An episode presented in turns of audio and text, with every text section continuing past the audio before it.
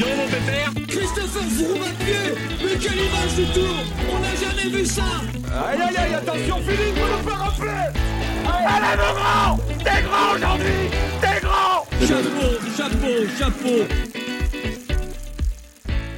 Bonjour à toutes et à tous et bienvenue dans Chasse Patate, le podcast du groupe Eto. On se retrouve aujourd'hui pour un podcast spécial cyclisme sur piste avec la star de la, vitesse française, euh, championne du monde il y a 6 mois, c'était en France, à Saint-Quentin en Yvelines.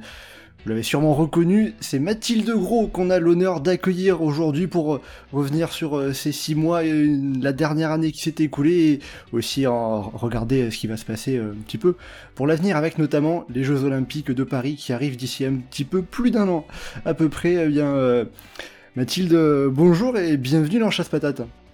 Bonjour, merci beaucoup. Je suis très content d'être ici.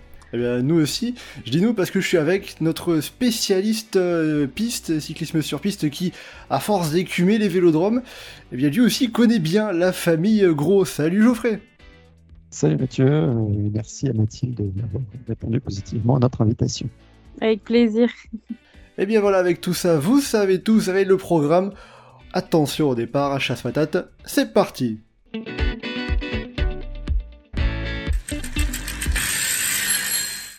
Alors déjà, euh, Mathilde, euh, première question, déjà comment ça va Tu as fait un début d'année euh, assez, assez agité avec les championnats de France qui étaient au tout début janvier, il y a eu les championnats d'Europe, puis après tu étais parti disputer deux manches de Coupe des Nations à, Jakarta en Indonésie et au Caire en Égypte. Maintenant, comment ça va? Comment ça se passe pour toi? Eh bien, écoutez, ça va bien. Euh, c'est vrai que ça a été un, début d'année avec euh, beaucoup, beaucoup de compétitions. Euh, bah, on a commencé avec les championnats de France dès le 3 janvier à Roubaix, donc c'était pas forcément évident parce que, enfin voilà, c'était un peu sur une période où il y avait les fêtes, où on bougeait, où on devait faire beaucoup de travail. Et en plus, après, quatre semaines après, il y avait les championnats d'Europe, donc donc voilà, je suis plutôt contente euh, de mon début de saison. Après, enfin voilà, euh, euh, une fois que les compétitions étaient faites, on passait à celle d'après. Le but, c'était d'engranger un maximum, enfin voilà, de courir le plus possible.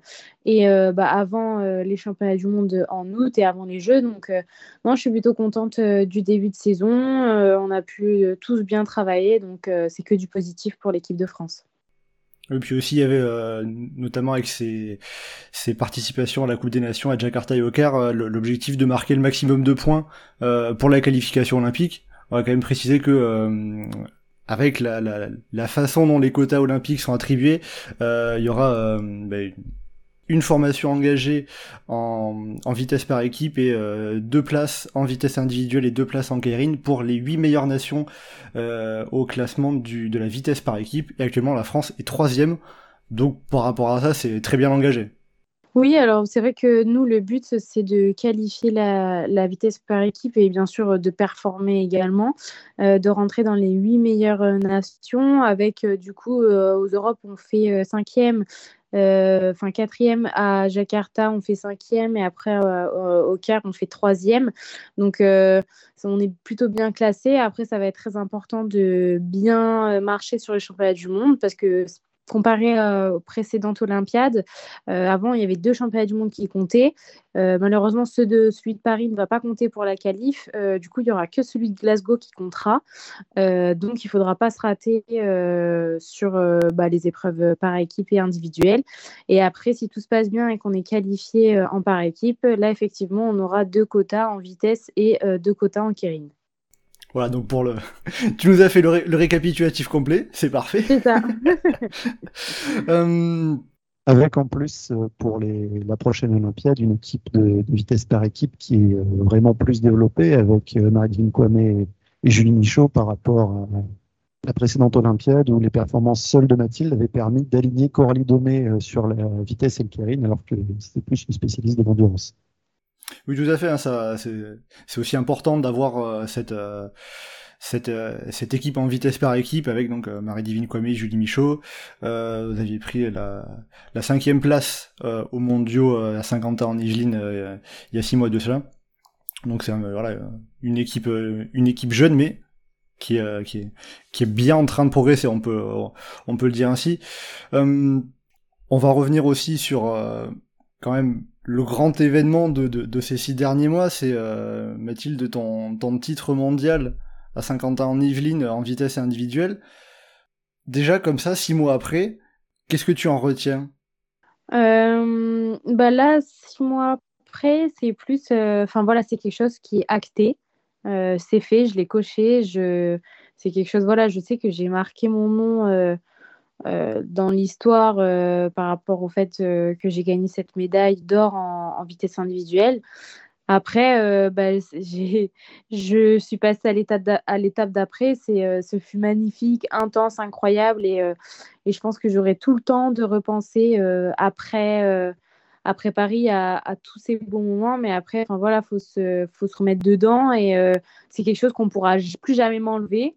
J'aurais été championne du monde au moins une fois dans ma vie. Maintenant, ce que je cherche, c'est d'être championne olympique. Donc, qu'est-ce que je peux progresser Qu'est-ce qu'est-ce qui a pas moins marché euh, sur les championnats du monde, sur les championnats d'Europe, sur des coupes des nations? Enfin voilà, c'est analyser euh, le moins bien et pour euh, pouvoir être, enfin voilà, la mieux armée au jeu. Après, est-ce que le fait d'avoir été championne du monde en France, ça rajoute quelque chose d'un petit peu plus particulier par rapport au fait que tu aurais pu être championne du monde à l'étranger, sensation différente? Ah mais moi pour rien au monde, j'échangerais mon premier titre même deux ans plus tôt, euh, même à, à 20 ans, euh, non, enfin, perso, euh, le fait d'avoir été championne du monde à la maison, je pense que voilà, de toute façon, je crois un peu au destin, ça devait arriver à ce moment-là et, et c'était juste incroyable. C'était, ouais, ça fera partie des plus beaux jours de ma vie, je pense. Et parce que le fait que, c'était à la maison, il y avait tellement d'ambiance, tellement du public français. Euh, des amis à moi sont venus me voir, des, sportifs euh, de haut niveau dans d'autres disciplines, euh, ma famille, mes amis, enfin bref, c'était juste incroyable, c'était un rêve éveillé et ça je l'oublierai jamais et c'est sûr que j'en suis sûre si ça avait été dans un pays étranger, ça, jamais ça aurait été aussi intense et ça m'aurait aussi marqué quoi. Geoffrey, tu confirmes en tant que spectateur, l'ambiance était folle? Alors, je, bah, je confirme que le, dans les vélodromes, le, public qui est présent, il y a quelques personnes très assidues qui vont dans un maximum de vélodromes. J'en fais partie, j'essaie de mettre un drapeau bleu, blanc, rouge autant que possible à droite et à gauche, mais, mais voilà quoi. les Allemands quand ils gagnent au vélodrome de Berlin, les Néerlandais quand ils gagnent au vélodrome d'Apeldoorn, les Britanniques quand ils gagnent au vélodrome de Glasgow ou de Londres, c'est un truc qui est particulier. Et là, euh, dire sur les sur les 5000 personnes qu'il y a dans le vélodrome, il y en a 4500 qui sont français, donc euh, ça, ça pousse encore plus, ça galvanise complètement les sportifs. Et, ouais. c'est quelque chose de, vraiment incroyable. En plus, sur le vélodrome euh, où, où tu t'entraînes la plupart du temps. C'est ça, c'est ouais, c'est ma maison, quoi. C'est exactement ça. Euh, je passe plus de temps dans le vélodrome que bah, j'ai vu mes parents sur toute l'année, donc c'est clairement ma maison. Donc c'est pour ça que en plus, quand on fait des, championnats ou des courses euh, à domicile comme ça, enfin voilà, on, est chez nous et on n'a pas envie, euh, enfin voilà, de, se laisser marcher dessus. Donc euh, c'était juste incroyable. Après, il me semble, en, termes de ressenti, je crois que Marie-Divine Kwame avait dit dans une de ses vidéos vlogs sur les mondiaux que bah, le fait de faire les mondiaux dans le vélodrome où tu t'entraînes tout le, tout le temps, tout le long de l'année, il y a un côté où t'as presque pas l'impression d'être dans les mondiaux. tu avais cette impression-là aussi? Euh, non, moi pas du tout. Euh, j'avais vraiment l'impression, euh, enfin c'était tout l'inverse, même on discutait avec les filles, c'est vrai qu'on avait des ressentis différents.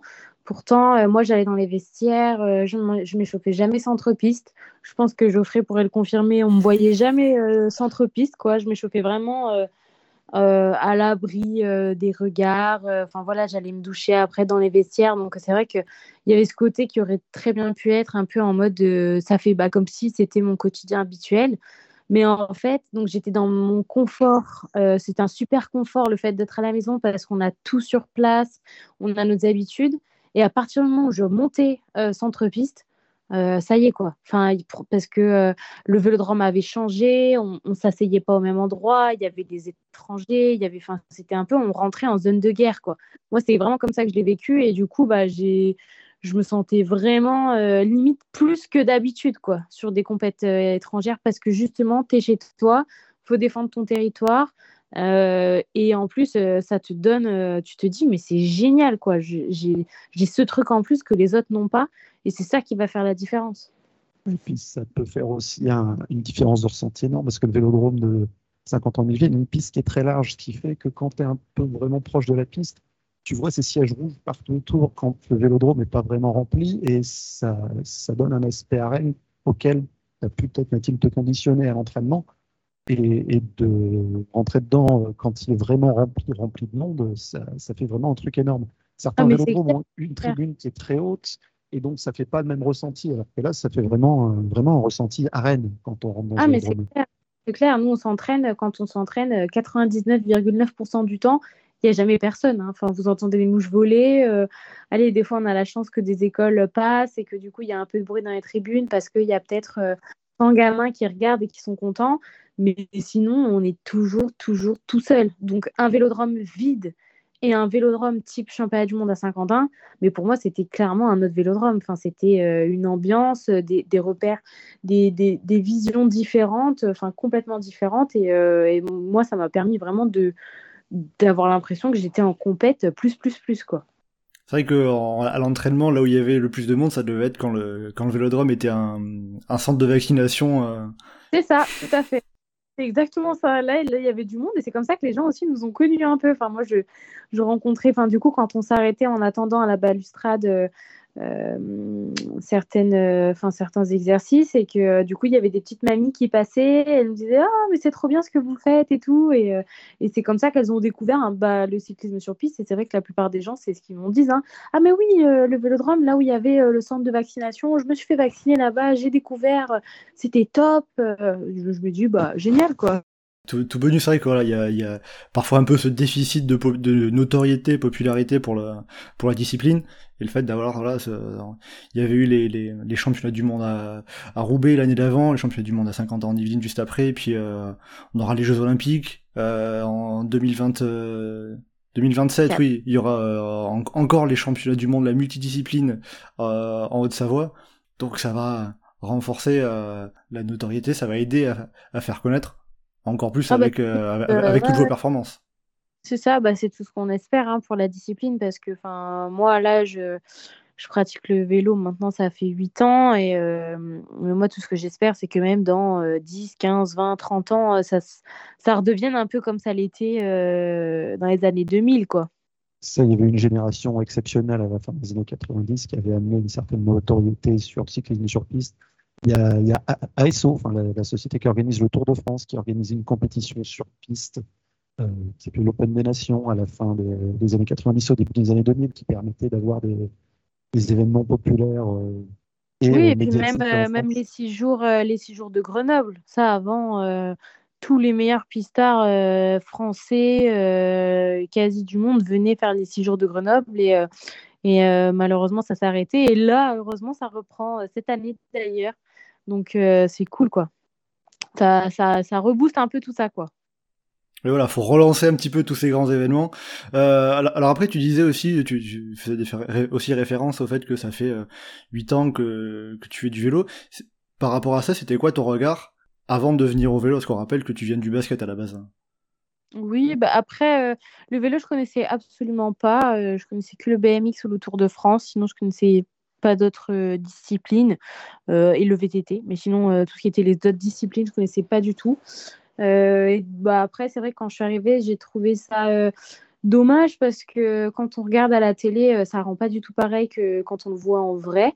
Même moi qui avais regardé un peu des vidéos YouTube avant d'arriver pour euh, quand même ne pas être ridicule et, savoir un peu ce que c'était le cyclisme sur piste, je m'étais renseignée c'est vrai qu'en fait on sous-estime énormément euh, cette discipline, même le côté technique tactique en fait, les, gens en général ne se rendent pas compte de, de, la technique et de la tactique que c'est demandé. Euh, et, c'est vrai que j'ai vu euh, le sport évoluer, notamment euh, le sport enfin chez, les, chez les filles aussi, parce que quand je suis arrivée, c'était un peu compliqué. On n'était pas beaucoup, enfin vraiment pas beaucoup. Bon, là, c'est vrai qu'on n'est que trois, mais, mais c'est bien parce que quand je suis arrivée, c'était il y avait trois, quatre filles. Et puis après, quand je suis arrivée, ça, bah, c'était juste après Tokyo, donc ça a été la fin de la fin d'une époque aussi chez les filles. Donc, donc là, voilà, tout un peu se, est reboosté et j'espère que ça continuera dans le bon sens.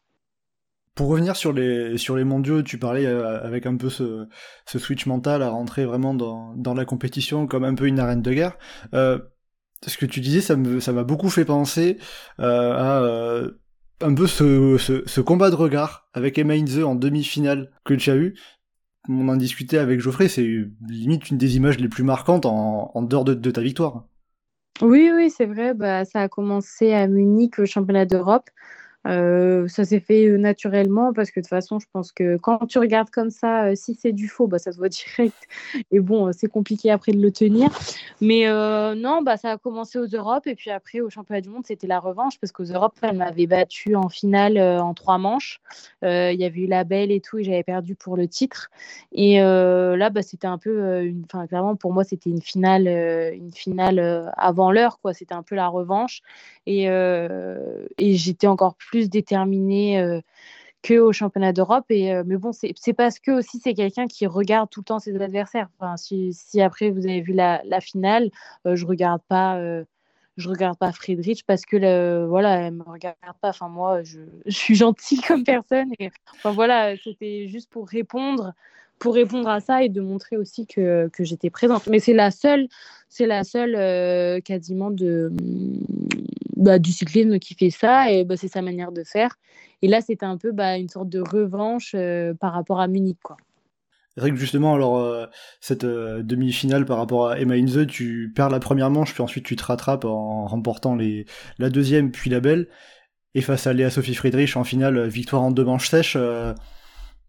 physiquement, tactiquement, pour toi, ça a été, t'as, as réussi à parfaitement gérer une fois la première manche passée face à Emma Inze je sais pas si j'ai réussi parfaitement et euh, enfin je pense que rien n'est parfait donc il y a toujours des choses à peaufiner mais euh, non bah j'ai perdu là premièrement je savais pourquoi j'avais perdu quelle erreur j'avais faite à, quel moment précis. Donc euh, sur la deuxième et la troisième de toute façon je me disais voilà j'ai rien à perdre. Je suis poussée par le public et c'est vrai que je sais pas vraiment comment j'ai fait parce que j'étais clairement en transe de la première manche à la dernière manche contre Friedrich. Donc, euh, enfin voilà, ça s'est fait euh, naturellement dans le sens ça s'est enchaîné euh, et, j'étais vraiment focalisée sur moi et, sur mon ressenti. C'est le public qui t'a aidé à te, transcender? Ah oui, oui, c'est le public aussi et tout le travail que j'ai fait avec ma préparatrice mentale en amont. Donc, c'est vraiment un, travail à l'entraînement avec l'entraîneur. C'est tout un travail qui est fait depuis février 2022. Donc, euh, enfin voilà, c'est pas venu comme ça euh, du jour au lendemain. C'est vraiment un travail important avec euh, le staff autour de moi, quoi. Par rapport au staff et à tout ce qui a amené le, ressenti moi, de, l'extérieur en, simple spectateur, j'ai l'impression que depuis une grosse année, on va dire, c'est comme s'il y avait un cap qui avait été passé.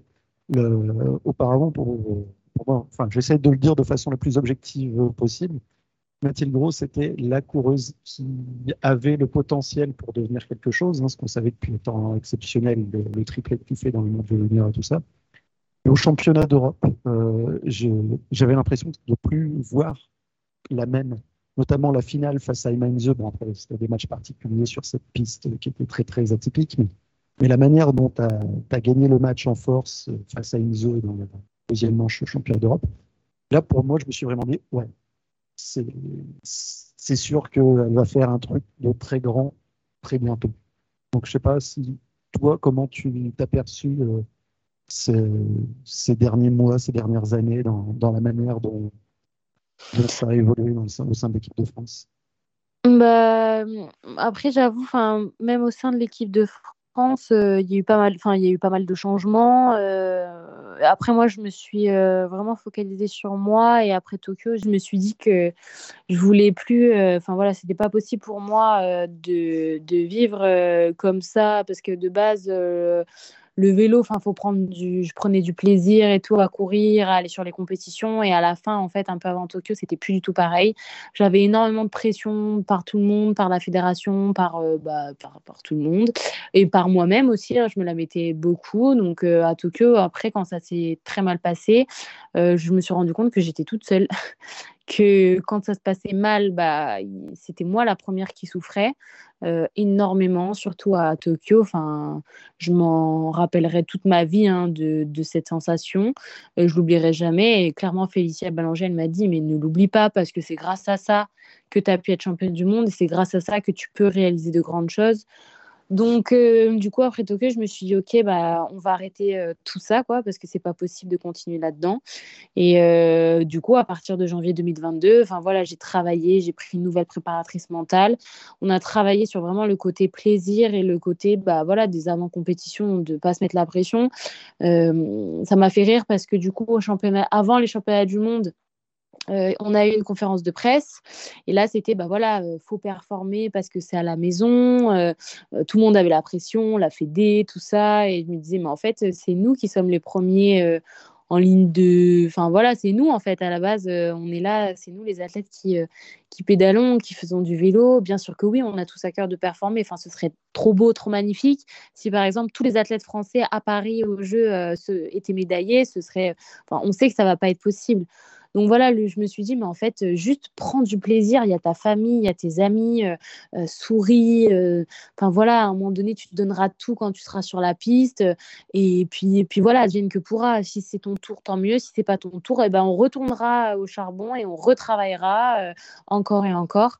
Et c'est vrai que le fait d'avoir cette approche maintenant, bah, notamment, enfin voilà, sur les, il y a eu, il y a eu la Coupe du Monde à Glasgow où je gagne le Kérin, alors que purée, j'avais pas gagné de Kérin depuis longtemps. Euh, euh, après, il y a eu euh, Cali ou pareil. Enfin, tout s'est enchaîné. Et c'est vrai que j'avais cet état de de plaisir en fait à chaque fois. Et puis du coup, quand je suis arrivée à Munich, bah, j'ai pas eu peur. Je me suis retrouvée parce que j'ai toujours été comme ça, même au basket, c'était toujours celle qui se jette partout, qui, qui, arrache les ballons et tout machin. Et du coup, quand je me suis retrouvée face à Inze, bah en fait, et c'était la première fois que je la rencontrais. Ça faut le dire aussi, c'était la première fois que je tombais contre elle en match de vitesse parce que je l'avais jamais rencontrée. Euh, et, là, en fait, bah, tu peux pas fuir parce que du coup, la personne te regarde, te dit clairement euh, que voilà, c'est la guerre. Et tout le travail que j'avais fait en amont, ça m'a permis bah, de lui dire, bah, ok, je suis là. Bon, malheureusement, je perds la belle, mais, euh, mais voilà, du coup, quand je suis arrivée après à Paris, j'avais beaucoup moins de pression que l'année d'avant et tout, alors que c'était à la maison. Et juste, je voulais profiter avec ma famille parce que dans tous les cas, je l'ai vu, que tu gagnes ou que tu perdes, bah, une fois que la compète est finie, voilà, personne n'en parle, euh, c'est fini, on n'en parle plus. Euh, il y aura toujours des gagnants, toujours des perdants, et puis voilà. Et au final, il faut vivre les choses rien que pour soi. Et c'est pour ça que du coup, depuis euh, après Tokyo, c'est grâce à Tokyo clairement que j'ai changé cette vision de voir. Et, et, voilà, après on verra bien pour la suite, mais à chaque fois sur les compétitions, j'essaie de le prendre vraiment comme ça. J'allais te demander justement si ton titre de championne du monde t'avait libéré. Visiblement, c'est peut-être plus le, le, fait d'avoir euh, pris du recul et travaillé avec cette préparatrice mentale euh, suite au JO de Tokyo qui t'a libéré mentalement et t'a reboosté, ah, redonné de la fraîcheur? C'est clairement ça. Et même si à Paris, euh, imaginons j'aurais pas gagné, c'est pas grave. Moi, je sais que, enfin, c'est pas, c'est pas grave, mais je, voilà, je, ça aurait été encore, j'aurais, j'aurais travaillé différemment. Enfin, voilà, même là encore, même si je gagne, euh, enfin voilà, il y a toujours des choses à modifier, il y a toujours des choses euh, pour aller plus loin et tout. Euh, voilà, c'est vraiment à partir du moment où j'ai travaillé avec elle que ça, ça m'a libérée. là, le fait que je sois championne du monde, bah, c'est juste, voilà, c'est coché. Championne du monde, c'est coché. Bien sûr que oui, si je peux le cocher 15 fois, je le coche 15 fois. Mais, mais voilà, c'est coché. Et au moins, parce qu'il y avait pas mal de personnes qui disaient, bah, comment ça se fait qu'elle n'est pas encore championne du monde, etc. Mais être championne du monde, c'est être sur le toit du monde et c'est pas beaucoup de personnes euh, quand on regarde même dans les autres disciplines. Donc euh, voilà, c'est pas quelque chose de, facile, loin de là. Donc euh, voilà, ça c'est quelque chose qui est coché. Et maintenant, je peux vraiment me focaliser sur les jeux, quoi. Il y avait peut-être aussi une, une pression d'avoir le, le, regard un peu de l'extérieur, tout le monde qui se dit ah c'est la, nouvelle pépite de, de, de, la vitesse du sprint féminin, la successeur de Félicia Ballanger. Bon, tu es devenu championne du monde 23 ans après Félicia Ballanger, mais ça peut être aussi euh, un peu dur à porter. Bah non, moi je trouve c'est un honneur parce que Félicia Ballanger, pour moi, ça restera euh, la meilleure, euh, voilà, quand on voit tout ce qu'elle a fait, pour moi, ça restera la meilleure sprinteuse française. quand on voit tout, même pas que par rapport à ses titres, mais moi, je vois tout son parcours et tout. ça n'a pas été facile, elle a rien lâché. Voilà, et après tous les titres qu'elle a remportés, enfin, elle, a clairement régné en fait sur le sprint mondial euh, pendant un certain temps. Donc pour moi, c'est clairement un honneur. Euh, et euh, enfin voilà, il y avait vraiment. Enfin, pour moi, c'était pas ce genre de pression en fait qui me faisait qui me stressait ou qui, euh, qui m'empêchait d'avancer. C'était une pression euh, différente. Euh, c'était à la limite, c'était voilà avant les Jeux, on me disait enfin voilà potentiel médaillable en mode je dois avoir une médaille parce que je suis une pépite et que j'ai des qualités machin et qu'on me mettait au même titre qu'un Kevin Meyer ou qu'une Clarisse Abdeniadou alors que rien à voir.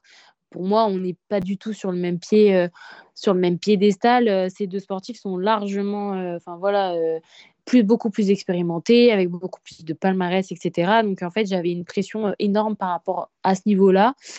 Et euh, du coup, pour moi, euh, c'était plus par rapport à ça que j'avais de pression en fait au quotidien, quoi.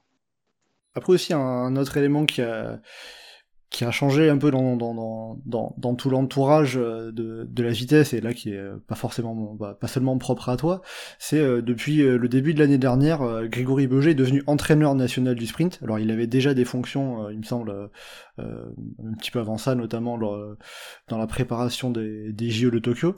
Est-ce que ça a changé quelque, quelque chose dans l'entraînement, la préparation, l'approche des compétitions? Alors avant, il n'était pas du tout euh, dans le staff. Hein. ah oui, pardon. J'ai confondu. Oui, euh. oui, j'ai confondu. Il était avec, je crois, c'était, il entraînait Marie Patouillet qui était euh, dans l'équipe paralympique, il me semble. C'est ça, ouais. Ouais, ouais, il entraînait Marie, mais nous vraiment, enfin voilà, c'était juste un ami qui a été très présent lors des Jeux, mais enfin voilà, sinon il y avait pas, il n'était pas dans le staff. Mais du coup, ouais, il a intégré, il a intégré l'équipe de France comme comme coach en bah, janvier 2022 et après il est passé euh, euh, head coach euh, en novembre, un peu après les, championnats du monde. Et du coup, ça a apporté une, ça, ça, ça a apporté un changement particulier ou c'était juste changer de, de, de, de, philosophie d'entraînement qui, a, qui a pu apporter un nouveau souffle? Oui, bah après, il est arrivé. C'est vrai que c'était la fin, euh, fin de l'ère de, de, Tokyo et euh, nouvelle ère pour Paris. Donc, euh, il a apporté un nouveau souffle à l'équipe de France, des nouvelles manières de s'entraîner. et voilà, du coup, c'était, c'est sûr que c'était un plus pour nous, euh, de part aussi du fait qu'il était ancien athlète. Donc, euh, enfin voilà, on était tous très contents et, euh, et on, espère bah, voilà, que ce soit un vrai plus pour nous à Paris. Quoi. Par rapport à ta progression, il y a aussi quelque chose qui peut rentrer en compte, c'est le fait d'avoir, comme tu l'avais évoqué au début, Marie-Divine Kwame et Julie Michaud qui arrivent. maintenant, vous formez une équipe en vitesse par équipe. pendant quelques temps, tu étais... Bah, un peu seul en du côté de, de, l'équipe de sprint euh, côté féminin. Là maintenant, avec Marie-Divine Kwame et Julie Michaud, euh, ça aide aussi à, à progresser, à, de plus être la seule au plus haut niveau côté, du côté du sprint féminin non, mais déjà, même avant, euh, j'avais eu la chance d'être avec Sandy Claire. Oui, bien sûr, bien sûr. et même Mélissande Pain à mes tout débuts. Après, je suis basculée avec Sandy. Donc, j'étais pas vraiment seule, même si euh, entre bah, du coup, quand on, a arrêté avec Sandy la, la vitesse par équipe juste avant Tokyo, c'était un peu compliqué parce que ouais, cette période-là, j'étais toute seule. Euh, et puis euh, bah, là, du coup, les filles sont arrivées. Donc, euh, c'est cool. Ça permet d'avoir déjà une vitesse par équipe, de, de, de, faire cette épreuve-là. Parce que déjà, c'est une épreuve que j'adorais quand je voyais les garçons et tout. À chaque fois, je me disais, mais j'aimerais bien faire ça aussi parce que bah, c'est top. C'est une, une, épreuve très, très belle. Donc, non, c'est plus que du positif pour moi et pour, bah, pour l'équipe d'avoir d'avoir voilà cette, euh, ce, cet état d'esprit et ce groupe et, euh, et, on espère que ça va nous emmener loin pour Paris et pour après quoi. Au sein de ce trio, une chose qui marque, c'est que parfois dans, dans certaines euh, nations, quand il y a plusieurs coureurs qui sont compétitifs, il y a parfois des, des, guerres d'ego qui peuvent prendre le dessus et ça peut mettre de la tension. Là, j'ai l'impression que j'ai, du peu que j'ai eu l'occasion de pouvoir en voir, c'est qu'il y avait une, une, forme de rivalité très saine où euh, bah, euh, pendant les courses, ça se fait absolument aucun cadeau. que ce soit les championnats d'Europe l'année dernière ou les, derniers championnats de France où il y avait une course de Kering qui avait été pas mal tendue. Mais, euh, indépendamment de ça, il y a une ambiance qui me semble parfaitement saine et qui permet de, bah, aux trois de se tirer vers le haut, justement, en se tirant la bourre de très bonne manière. Ça paraît ultra prometteur pour la prochaine Olympiade. Non, mais moi, après, euh, c'est vrai que j'ai toujours. Euh, enfin, voilà, je, moi, pour moi, quelque chose de pas sain, euh, enfin non merci dans le sens, enfin voilà, moi je suis pas du tout comme ça. Mon but, enfin voilà, c'est d'être championne olympique, donc euh, je reste focalisée euh, sur moi. Avec les filles, on s'entend très bien, donc voilà, il n'y a pas d'histoire de, de, guerre d'ego ou autre. Et du coup, c'est cool parce que ça permet de nous entraîner et, et ça c'est plus que positif. Donc voilà, maintenant le but c'est d'avancer et, et d'être à fond focus Paris quoi. De toute façon, il vaut mieux que ça se passe bien, vu le temps que vous passez ensemble. Euh. Non, mais après, des fois, euh, c'est un peu en fonction des caractères ou autres. Euh, mais, mais voilà, après, on sait pourquoi on est là. Chacune a son projet perso, on s'entraîne et, et, le but, enfin voilà, c'est de s'entraîner et, et de d'avoir d'avoir chacune son projet et son envie de son envie de bien faire. Et puis dans le trio, on a déjà deux qui ont récupéré un maillot arc-en-ciel, donc c'est bien prometteur. Tout à fait. Oui, avec euh, Marie-Divine Kwame qui avait été euh, championne du monde du 500 mètres hein, pour euh, parfaire ses, ses championnats du monde à domicile à 50 ans en Yvelines. C'était aussi mm. une, une, des belles images. D'ailleurs, toi, est-ce que t'en profites pour, pour leur apporter un petit peu ton, ton expérience maintenant? Bah, je, bah oui, non, mais on discute, euh, on discute tout ensemble et, euh, et c'est vrai que, enfin voilà, moi je suis là depuis longtemps, mais au final on n'a pas tant d'années d'écart que ça. Euh, donc, enfin voilà, moi je suis très contente qu'elles soient arrivées les deux et, et bah, j'espère qu'on ira le plus loin possible et qu'on ramènera le plus de médailles.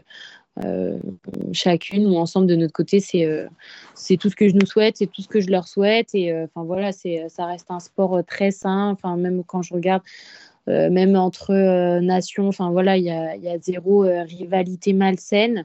donc ça, c'est cool et c'est ce qui fait la beauté de notre sport.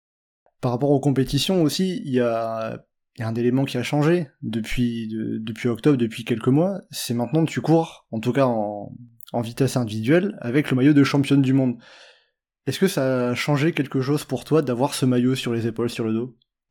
Bah, je suis juste hyper contente. C'est une très grande, euh, une très grande fierté et j'en profite vraiment à chaque sortie de compétition euh, d'avoir euh, la chance de porter ce maillot. Donc c'est que du, que du positif et que du bonheur à chaque fois, quoi. Et le, fait d'avoir en plus eu la chance de gagner avec ce maillot dans la Track Champions League à 50 ans en Yvelines, ça devait être un moment particulier pour toi, un gros mois après ton titre dans le monde de la oui, tout à fait. Non, non, c'était bah, que, du, bonheur. Euh, c'était euh, des émotions euh, très riches et intenses. Et c'était juste ouf aussi parce que, enfin il y avait ma famille c'était, un très bon moment. Il y avait pas mal de, public aussi. Donc, j'étais vraiment contente que bah, le public soit au rendez-vous. Et, voilà, j'étais juste, j'avais juste trop hâte de courir et, devant, devant le public avec ce beau maillot. Et j'ai juste pris énormément de plaisir surtout qu'en plus euh, sur les euh, sur les cinq manches euh, de vitesse en Ligue des Champions, tu as fait quatre victoires et une deuxième place. Donc le début avec le maillot arc-en-ciel, c'était très très très difficile de faire mieux. Ouais non, j'étais bah voilà, j'étais très contente du du résultat. Et hormis les victoires, c'était plus le fait de pouvoir euh, courir euh, à chaque fois, euh, de faire des nouvelles manches pour courir, voilà, engranger de l'expérience, engranger des nouvelles, des tactiques, etc. Donc c'était c'était juste une expérience top cette Track Champions League. D'ailleurs aussi la, la, Ligue des Champions, la Track Champions League, c'est une nouvelle compétition, c'est la deuxième année. Avec le recul de, de, ces deux éditions, tu en penses quoi de, de, de, ce nouveau format avec aussi justement ces, formats un petit peu atypiques concernant le sprint avec des matchs à 3 jusqu'à la en, dehors de la finale et à chaque fois juste un match simple. Non, mais je trouve que c'est euh, une très belle opportunité pour notre sport. D'avoir euh, cette mise en avant et cette euh, mise en lumière euh, sur quatre week-ends d'affilée consécutifs à travers l'Europe. Donc, non, pour nous, que ce soit pour les hommes ou pour les femmes, c'est une très très belle opportunité de faire connaître notre sport, de faire connaître nos disciplines. Et, et nous, c'est même un super entraînement pour, pour la suite. Donc, que du positif sur cette compétition. Et justement, pour la suite, alors déjà pour 2023, donc l'objectif ça va être les mondiaux qui vont arriver en août. alors j'ai l'impression que chaque année, les, programmes, les calendriers sont différents, avec à chaque fois des, positionnements un petit peu différents. Là, ça va, là pour, euh, pour juste 2023, ça va être quoi la suite pour toi? Bah, Ça va être les championnats du monde euh, début août, euh, Glasgow. Donc ça va être l'objectif de l'année. Et puis après, une fois que ça, ça sera fait, ce sera vraiment focus pour les Jeux l'été d'après. quoi. Donc euh, d'ici les mondiaux, c'est euh, préparation, entraînement, il n'y a pas de compétition prévue au programme? Non, non, il n'y a pas de, pas de compète euh, importante. De toute façon, il n'y a plus de Coupe des Nations. Il y avait la dernière Hamilton avant. Donc du coup, là, enfin voilà, c'est focus Glasgow début août. Avec l'objectif, l'envie de, de, de conserver le titre, évidemment. Bah, je dirais pas conserver, non, parce que de toute façon, tout est remis, euh, tout est remis à zéro. Non, c'est d'aller chercher euh, euh, ce maillot. voilà, parce que de toute façon, quand on arrive, que tu es gagné une fois l'année d'avant ou que tu es gagné six fois, bah, à la fin, on, arrive, c'est une nouvelle compète, un nouveau jour. Donc, tout est remis à zéro. Donc, moi, je vois plus. Enfin, voilà, j'ai eu de la chance de le gagner l'année dernière. C'est fait, c'est à moi. Et puis maintenant, là, c'est d'aller chercher un nouveau titre, quoi. Et puis il y a cinq ans, sur la même piste de Glasgow, euh, c'est un vélodrome qui doit te rappeler quelques bons souvenirs avec les championnats d'Europe euh, où tu avais gagné le Kirin et une médaille oui. de vitesse. Tout à fait, euh, c'était juste après, de deux ans après la sortie des juniors, donc c'était pareil, riche en émotions. Il y avait ma famille dans les tribunes, donc c'est clair que de toute façon c'est un super vélodrome et ça je sais que pour l'ambiance il y en aura parce que de toute façon c'est déjà complet. Donc du coup je pense que les Anglais, à chaque fois, ils sont, euh, ils sont géniaux dans les vélodromes. Donc, euh, non, ça va être, je pense, euh, des, belles courses, un beau public et plein de sensations top, quoi. Avec aussi justement le fait que ça sera des championnats du monde bah, multidisciplines du, cyclisme, il n'y a que le cyclocross qui, qui n'y sera pas. Ça, ça apporte quelque chose de particulier ou pour toi dans la, préparation, bon, bah, ça, va rester un championnat du monde entre guillemets comme un autre? Non, bah après, enfin nous, euh, la piste, enfin je me rappelle le championnat d'Europe avant, ça avait été aussi, euh, il y avait plusieurs disciplines, mais bon, euh, nous la piste, on reste dans la piste, on ne peut pas aller voir d'autres compètes parce que de toute façon, on n'a pas le temps, il faut qu'on s'entraîne, il y a les courses et tout, donc, mais je trouve ça bien dans l'idée de faire ça parce que ça permet bah, à la piste d'être télévisée, de montrer un peu aussi des sports qui le sont moins d'habitude, donc je trouve ça cool et puis c'est surtout aussi qu'il y aura les, les, les paras avec nous.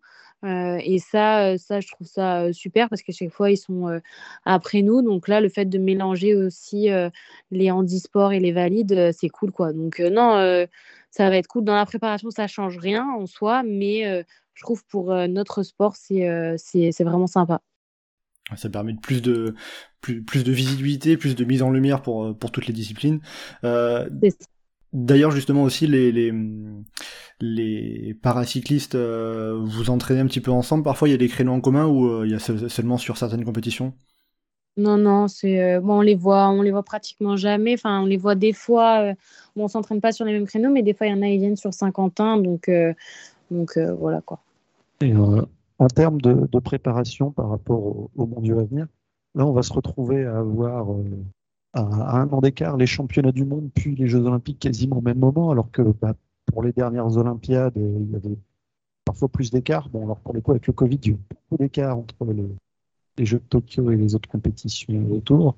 Est-ce que, en termes de, préparation, on va dire sur un sur un cycle, sur une année, ça, sportivement, ça, ça apporte quelque chose euh, non, non, honnêtement, pour, nous, ça ne change rien. De toute façon, c'est pareil pour tout le monde. Euh, de toute façon, ça change tout le temps. Nos calendriers changent chaque année. Donc, euh, euh, on s'adapte et puis on fait avec. au final, moi, ça ne me dérange pas du tout. Donc, donc ouais, ça ne change pas pour nous. Et justement, après, après les mondiaux de Glasgow, ça sera objectif JO. Ça va être quoi pour ça la, la marche à suivre? Il y aura ben, les, un peu les étapes intermédiaires avec la Track Champions League, la Coupe des Nations très probablement aussi. Ça va être euh, quoi ton programme, ton cheminement euh, avant Paris 2024 ben, je vous avoue, je sais pas. Faudra, enfin voilà, c'est, euh, j'y pense pas tout de suite parce qu'avant il y a, y a, des courses. Enfin avant voilà, il y a, y a, Glasgow et ça c'est pas, c'est pas mon rôle, c'est l'entraîneur qui va, qui va planifier tout ça et puis on verra vraiment les étapes les unes après les autres. donc les JO 2024, t'as déjà des, des, ambitions, des objectifs ou c'est encore trop loin et tu verras ça après les mondiaux? Non, ben, j'ai envie d'être championne olympique. Je pense que n'importe quel athlète euh, déjà même avant Tokyo, hein, c'est euh, le but de chaque athlète. Et puis même après Paris, euh, enfin voilà, si je vais à Los Angeles en 2028, ce sera l'objectif. Je pense que chaque athlète a ça comme objectif. Donc j'ai ça dans un coin de ma tête et, et je continue à m'entraîner pour. Geoffrey? Quand tu évoquais la suite du programme, je pense que même si ce n'est pas prévu dans le détail, il y aura début 2024, comme pour cette année, trois manches de Coupe des Nations et les deux meilleurs résultats sur trois participeront au quota de qualification olympique. Il y aura les championnats d'Europe euh, en février aux Pays-Bas qui seront euh, qualificatifs également pour les JO. Donc, euh, on peut supposer que l'équipe de France aura envie de, de on va dire, la place qualificative, sachant que bah, l'équipe de France de vitesse côté féminin, mais aussi côté masculin et les équipes d'endurance côté masculin et féminin sont en très bonne posture pour récupérer le maximum de quotas pour le. Bah, très bien, voilà pour le, un petit peu le, le, plan et euh, les, la suite. Euh, en tout cas, bon, on a bien compris que euh, premier objectif c'est les mondiaux Glasgow avec bah, pour toi Mathilde l'objectif d'aller chercher un, un, nouveau titre de champion de championne du monde. J'ai pas dit d'aller conserver mon titre. j'ai bien que j'ai bien saisi la différence. Parfait. Euh, bon et du coup là euh, sur, sur, quoi sur sur les prochains jours ça va être euh, quoi c'est reprendre l'entraînement. Il me semble que tu étais en tu, tu, tu reviens de vacances après avoir coupé après la manche de Coupe des Nations du Caire. Oui, bah, ça fait longtemps que j'ai repris déjà. Hein. J'avais fait que 15 jours après le Caire, donc là c'est entraînement à fond et à fond. Très bien. Eh bien, on va te souhaiter un bon entraînement. Qu'est-ce qu'on peut te qu'est-ce qu'on peut te souhaiter l'autre? Bah, que euh, je prenne plein de plaisir sur la piste et euh, avec ma famille. voilà, que, que tu puisses avoir un peu de temps pour profiter dans, dans le sud de la France, hein, entre Saint-Quentin, Yvelines et Aix-en-Provence, je crois par là, euh, c'est pas forcément, peut-être pas forcément toujours facile de, de revenir régulièrement. Comme non, mais j'essaye, j'essaye dès que je peux, quoi. C'est important de, de, de, pouvoir se ressourcer en famille, hein, bien sûr, évidemment. Et ben voilà, en tout cas, donc euh, avec tout ça, on va arriver à, la fin de ce podcast. Euh, merci beaucoup, Mathilde Gros. Euh, on va rappeler. Hein. Avec plaisir. On va rappeler ton ton palmarès, championne du monde de vitesse individuelle à 50 ans en Yvelines en 2022 et aussi avant cela double championne d'Europe du Keirin à Glasgow en 2018 et à Appledorn en 2019. Donc prochain objectif, les mondiaux à Glasgow qui arriveront d'ici août avec également, n'oublie pas les Jeux Olympiques de Paris en 2024, qui seront bah, 12 mois en suivant à peu près les ces mondiaux. Euh, merci beaucoup Mathilde pour ce pour, pour avoir été avec nous dans Chasse Patate pour ce podcast. Avec plaisir, merci à vous. Et merci beaucoup à Geoffrey aussi qui était qui était en ma compagnie pour avoir apporté son petit son petit œil euh, d'analyste de, de spécialiste de la piste.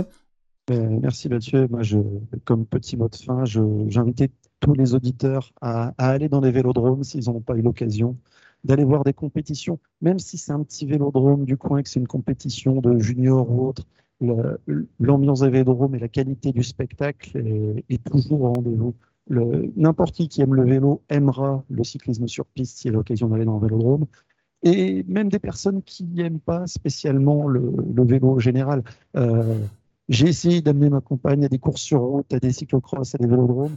Euh, rester sur le, à la télé, à voir euh, les mecs pédaler pendant 4 heures où il ne se passe pas nécessairement grand chose, elle n'a jamais accroché. En revanche, les, dans les vélodromes, c'est un, un, spectacle qu'elle a toujours adoré et, et, du coup, on fait les déplacements ensemble à chaque fois. Et merci à vous. Merci à vous. À chaque fois, on vous voit et c'est top. Merci à vous de nous soutenir euh, un peu partout dans le monde. Quoi. Merci Mathilde c'est ça, c'est important d'avoir des supporters et de, de, de, venir suivre le cyclisme sur piste. C'est toujours une, toujours une sacrée ambiance et du sacré spectacle. Et c'est pour ça, si vous avez l'occasion d'aller dans des vélodromes à très haut niveau, vous aurez l'occasion de croiser euh, toute une petite troupe avec plein de petits chats de peau blanc. C'est la famille de, Mathilde Gros. Et, l'ambiance dans les vélodromes, c'est excellent. Mais si vous avez l'occasion d'assister à des championnats du monde, des championnats d'Europe, juste à côté d'Hélène, la mamie de Mathilde Gros, c'est un vrai plus. Ah, c'est top, merci. Et un, et un, bisou, si jamais il y en a qui se retrouvent à nous écouter, à toute la famille, bien sûr. Ah, je savais que tu voulais euh, faire un petit coucou à la famille euh, de Mathilde qui est euh, très présente et puis c'est ça aussi qui est bien avec le avec le cyclisme sur piste, les vélodromes, ça ajoute toute cette ambiance. Donc, eh ben, écoutez. Mais c'est ça, c'est ça, c'est que dans les vélodromes, on a l'occasion de côtoyer les champions qui viennent entre des courses et tout ça, quoi. Je veux dire, n'importe quel gamin qui adore le, Tour de France, il va vouloir aller voir euh, une étape à l'Alpe d'Huez, il n'aura pas l'occasion de croiser Tadej Pogacar ou n'importe qui d'autre après. Quoi. Ou alors un dixième de seconde, euh, tellement ça va vite. C'est ça, mais alors que bah, on va dans les vélodromes, on a l'occasion de, de, côtoyer les plus grands champions. Ben voilà, donc s'il ne fallait rester euh, qu'un message pour conclure, allez voir du cyclisme sur piste, allez dans les vélodromes quand s'il y a des compétitions près de chez vous, ça, ça vaudra toujours le coup, quoi qu'il arrive. Donc voilà, euh, merci beaucoup de nous avoir suivis euh, pour ce podcast euh, spécial avec Mathilde Gros, la championne du monde de vitesse individuelle. pour le prochain podcast Chasse Patate, on se retrouve d'ici la fin de semaine, puisqu'on va vous présenter bien évidemment les favoris et le parcours du Tour d'Italie qui arrive ce week-end. En attendant donc le prochain podcast Chasse Patate, eh bien vous pouvez nous retrouver sur le site et le forum du groupe Eto, legroupeeto.fr, ainsi que sur nos différents réseaux sociaux, Twitter, Facebook et Instagram. N'hésitez pas à commenter, liker et partager ce podcast. Merci beaucoup et à bientôt dans Chasse Patate